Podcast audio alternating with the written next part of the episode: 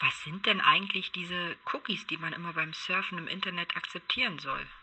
Also was mich momentan total stört, ist, dass ich bei jeder Webseite den Cookies zustimmen muss. Also ich klicke da auch immer auf Zustimmen. Da kann ja im Prinzip auch nichts passieren, oder?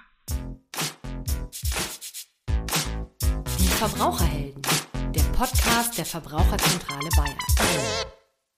Ja, hallo da draußen an alle, die zuhören. Mein Name ist Tatjana Halm. Ich bin Referatsleiterin im Referat Markt und Recht in der Verbraucherzentrale Bayern.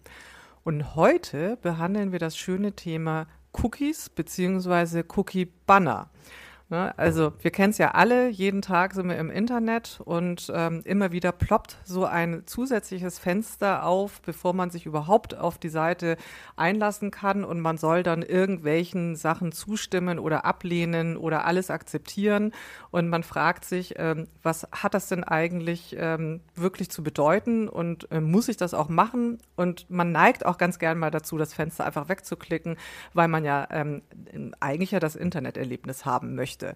Was aber hinter diesen Bannern und den Cookies dahinter steckt, darüber reden wir heute.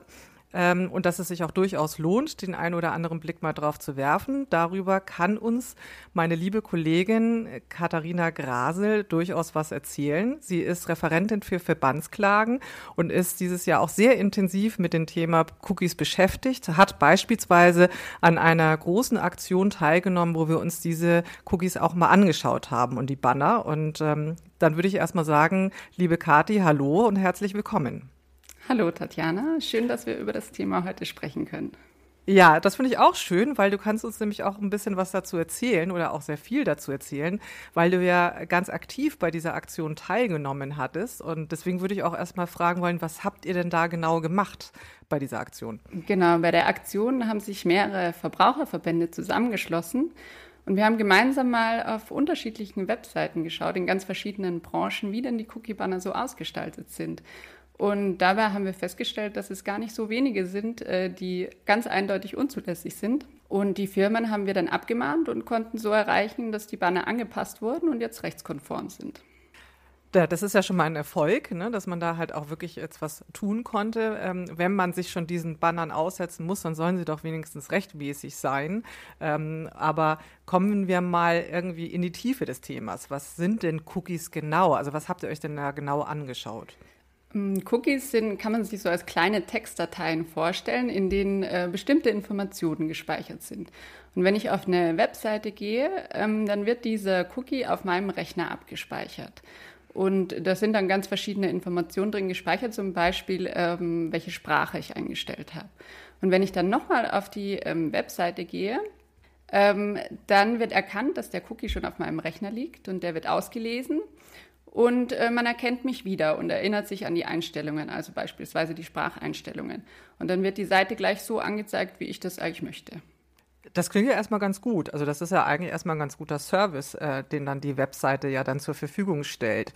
Ähm, sind denn Cookies dann wirklich dann eigentlich alles in einem eine gute Sache? Ich meine, es wird ja einen Grund gehabt haben, dass ihr mit einer Aktion dagegen vorgegangen seid. Ja, es ist äh, tatsächlich so, dass es unterschiedliche Cookies gibt. Also wenn man so will, kann man sagen, dass es gute aber auch böse Cookies gibt. Und wenn man mit den guten anfängt, das sind Cookies, die sinnvoll sind und die wir sogar äh, brauchen, damit wir die Webseite so nutzen können, wie wir das äh, möchten. Ein Beispiel ist zum Beispiel ähm, die Warenkorbfunktion. Also wenn ich in einem Online-Shop bin und shoppe und schon was Schönes gefunden habe und das in meinen Warenkorb ähm, lege, dann merkt sich äh, durch einen Cookie der Warenkorb, was, was da schon alles drin liegt. Und dann kann ich fröhlich weiter shoppen, bis ich dann zur virtuellen Kasse gehe. Und wenn ich den Cookie nicht hätte, dann würde sich der Warenkorb jedes Mal leeren, wenn ich auf irgendeine Unterseite klicke. Es wäre quasi gar nicht möglich, in Online-Shops einzukaufen. Okay, das ist jetzt wirklich sinnvoll, ne, weil dann hätten wir ja überhaupt das Angebot Online-Shopping gar nicht, wenn es diese Cookies nicht gäbe. Aber du hast ja gesagt, äh, es gibt solche und solche. Das waren jetzt, sagen wir mal, die guten. Aber ich nehme mal an, bei der Aktion seid ihr auch mit Blick auf die bösen Cookies dann vorgegangen. Was sind denn in Anführungsstrichen äh, die bösen Cookies? Was steckt denn da dahinter? Ja, die bösen Cookies äh, sind quasi die, die ich gar nicht brauche, die aber trotzdem gesetzt werden. Meistens sind das Third-Party-Cookies, das heißt äh, Cookies, die nicht vom Webseitenbetreiber selber gesetzt werden, sondern von einem Drittanbieter. Das kann zum Beispiel ein Werbe, eine Werbefirma sein zum Beispiel. Und die nutzt dann äh, diese Cookies, um mein Surfverhalten auszuchecken. Also die schaut genau, ähm, wonach suche ich denn im Netz, welche Webseiten besuche ich, wie lange bleibe ich auf den Webseiten, alles Mögliche. Und ähm, genau, die Firma trackt mich sozusagen durchs Netz, also verfolgt mich. Deswegen heißen diese Cookies auch Tracking-Cookies. Das kennst du wahrscheinlich auch, wenn man nach einem ganz bestimmten äh, Möbelstück, zum Beispiel einen Schreibtischstuhl oder ähnliches guckt, ähm, wird man dann äh, in den nächsten Tagen, egal auf welcher Seite man so rumsurft, immer wieder mit den gleichen Angeboten konfrontiert. Ja, das kenne ich. Äh, und manchmal frage ich mich, weil wenn ich die Ware dann gekauft habe, zeigt es immer noch an, frage ich mich, warum zeigt sie es denn an? Ich habe es doch gekauft. Also ähm, da, da, stellt sich dann durchaus die Frage, ist das denn auch wirklich so böse? Also das ist doch hier nur eine kleine, ein kleiner Anstupser, äh, dass man sich doch für was interessiert hat, damit man es ja nicht vergisst. Ähm, äh, oder man kriegt halt eben dieses Personalisierte, was mich ja wirklich irgendwie interessiert, nochmal ähm, konkreter dargelegt. Ähm, aber wo, was ist denn das Problem, was dahinter steckt. Man hat ja immer so ein diffuses Gefühl, ähm, dass das ja trotzdem irgendwie so ein bisschen komisch ist. Also was, was ist denn hier das Problem? Ja, einerseits kann man natürlich schon sagen, dass es durchaus auch nützlich sein kann, wenn ich Werbung kriege, die persönlich auf mich zugeschnitten ist, weil es genau meine Interessen abbildet. Aber das ist, äh, muss man sich schon bewusst sein, dass es nicht das Einzige ist, was mit unseren Daten passiert, weil unser Surfverhalten kann über Jahre hinweg verfolgt werden und es wird dann wie so ein Profil über uns erstellt und jedes Mal, wenn wir unsere Daten im Netz streuen, wird das Profil schön angereichert mit neuen Informationen. Und ähm, es sind ja nicht immer nur banale Daten, die wir im Internet eingeben. Es können auch sensible Daten, wie zum Beispiel unsere Adressdaten, Telefonnummern, auch Zugangsdaten sein. Und das kann, ähm, kann schon zum Problem werden, weil gerade große Firmen wie Facebook oder Google, die haben unglaublich viele Daten äh, von uns und können damit auch Rückschlüsse ziehen auf politische Einstellungen, religiöse Einstellungen, auch unseren Gesundheitszustand, Beziehungsstatus, alles Mögliche.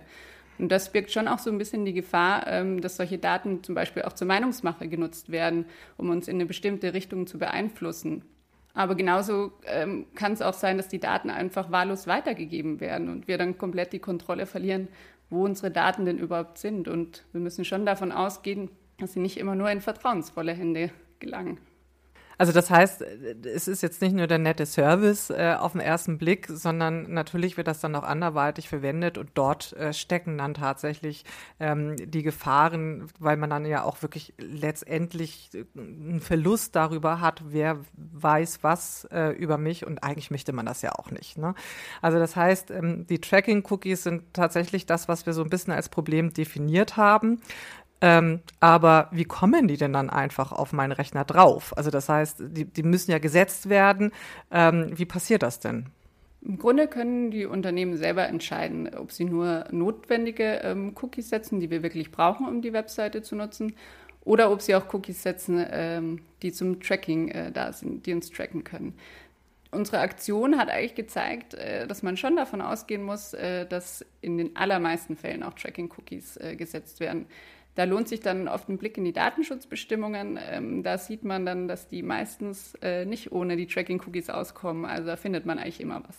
Ja, und dürfen die das denn überhaupt? Also geht das also einfach, dass man Tracking-Cookies setzt? Ich meine, wir haben ja die Datenschutzgrundverordnung. Es ist jetzt einiges getan worden, um den Nutzer auch zu schützen. Ist das so einfach möglich seitens der Anbieter?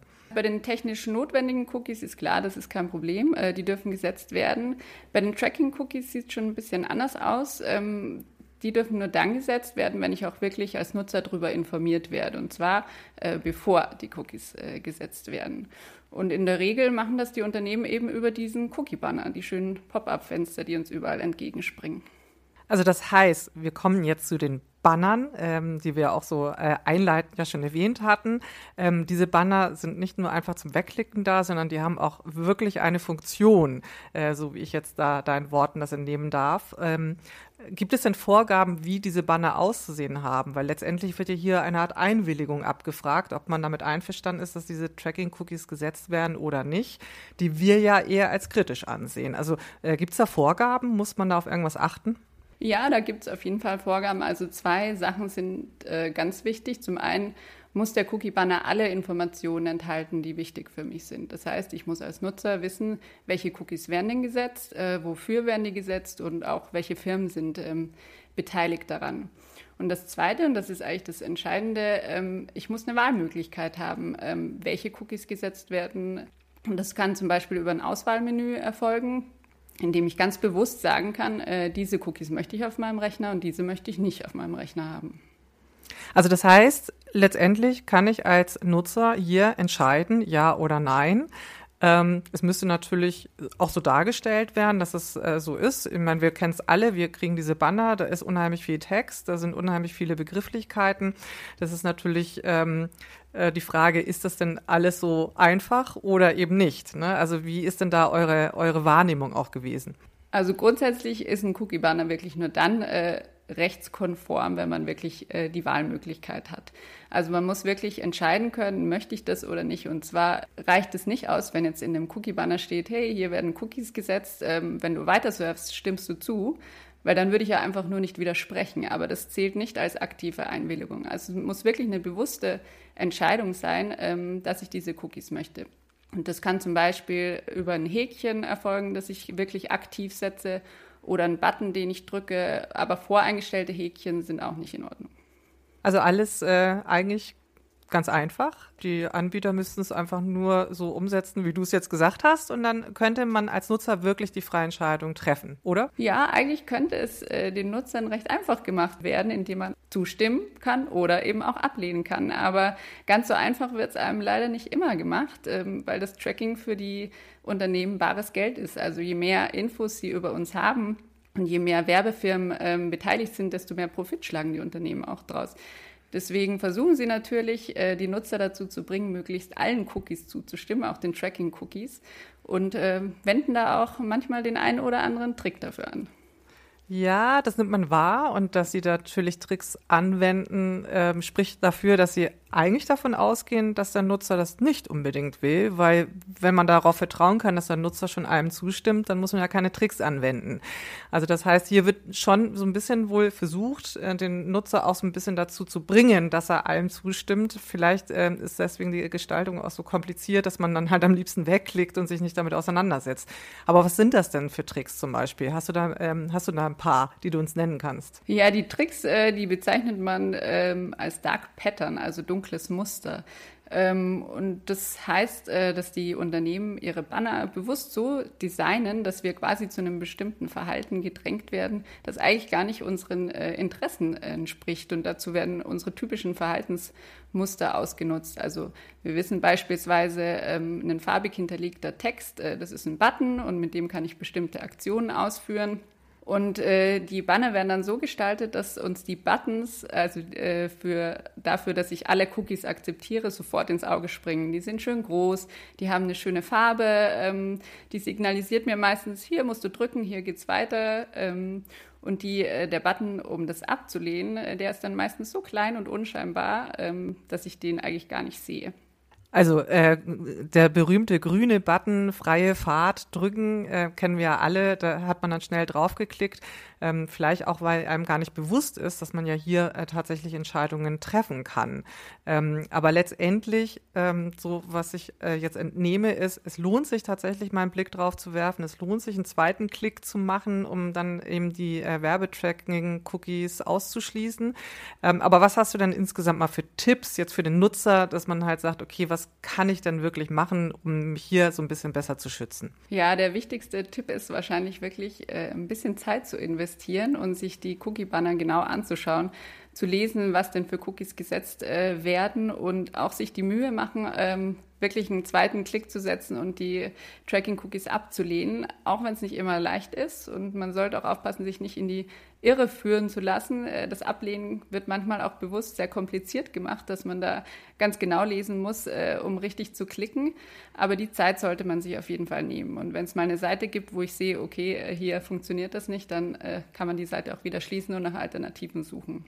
Was man auch ganz gut machen kann, ist äh, seine äh, Browser-Einstellungen zu verwalten. Man hat immer die Möglichkeit, auch Cookies über den Browser zu blockieren, zum Beispiel Drittanbieter-Cookies. Und äh, man kann auch einstellen, dass die Cookies regelmäßig gelöscht werden. Okay, das heißt, man hat tatsächlich eine Entscheidungsfreiheit, man hat auch wirklich eine Gestaltungsfreiheit. Ähm, also ich für mich habe persönlich die Erfahrung gemacht, man kommt schon rein in den zweiten Blick. Ne? Also die ersten Male, wenn man diese Banner irgendwie wirklich mal genauer anschaut, denkt man sich, boah, was wollen die denn von einem? Aber mit der Zeit äh, ist man ja auch dann halt in die Richtung konditioniert zu erkennen, ah, funktional, notwendig und ähm, alles andere kann ich ausschließen. Also ähm, ich, ich weiß nicht, wie es dir geht, aber ich habe die Erfahrung gemacht, das fällt einem auch immer leichter. Das sind so die ersten Male, die man da so ein bisschen äh, schauen muss, aber irgendwann hat man dann auch den Blick gelernt. Oder was würdest du sagen? Ähm, da kommt man doch schon rein, oder? Ja, auf jeden Fall. Da kommt man ganz gut rein. Am Anfang ist es wirklich so ein bisschen äh, sich durchwurschteln und immer mal wieder schauen, was es für Gestaltungen gibt. Aber die ähneln sich dann doch ähm, relativ und man kommt dann schon ganz gut rein in die Thematik. Und ähm, wenn man sich so ein bisschen Zeit nimmt, dann kommt man auch gut damit zurecht mit der Zeit. Und es lohnt sich, ne? weil man dann ja wirklich dieses Tracking dann damit ausschließen kann und ähm, ja, etwas anonymer und etwas privater dann auch surfen kann. Und insofern ähm, können, können wir nur den Rat geben, wirklich mal anschauen. Es geht. Man muss kein Jurist oder Techniker oder Softwareentwickler sein. Ähm, man muss nur den zweiten Klick machen letztendlich. Ähm, liebe Kathi, lieben herzlichen Dank, dass du dir die Zeit genommen hast, uns hier so ein bisschen einen Einblick zu geben in diese Thematik. Ähm, also der Banner ist zwar ein bisschen lästig, aber durchaus sinnvoll ähm, und der Nutzer kann was daraus ziehen, oder? Genau so ist es. Das passt ganz gut zusammen. Dann vielen herzlichen Dank. Ich wünsche dir noch einen schönen Tag. Bis bald mal wieder. Und ähm, unser Heldentipp zum Abschluss: immer erstmal durchatmen und bei uns informieren unter www.verbraucherzentrale-bayern.de. Vielen Dank fürs Zuhören und bis zum nächsten Mal. Verbraucherhelden, der Podcast der Verbraucherzentrale Bayern.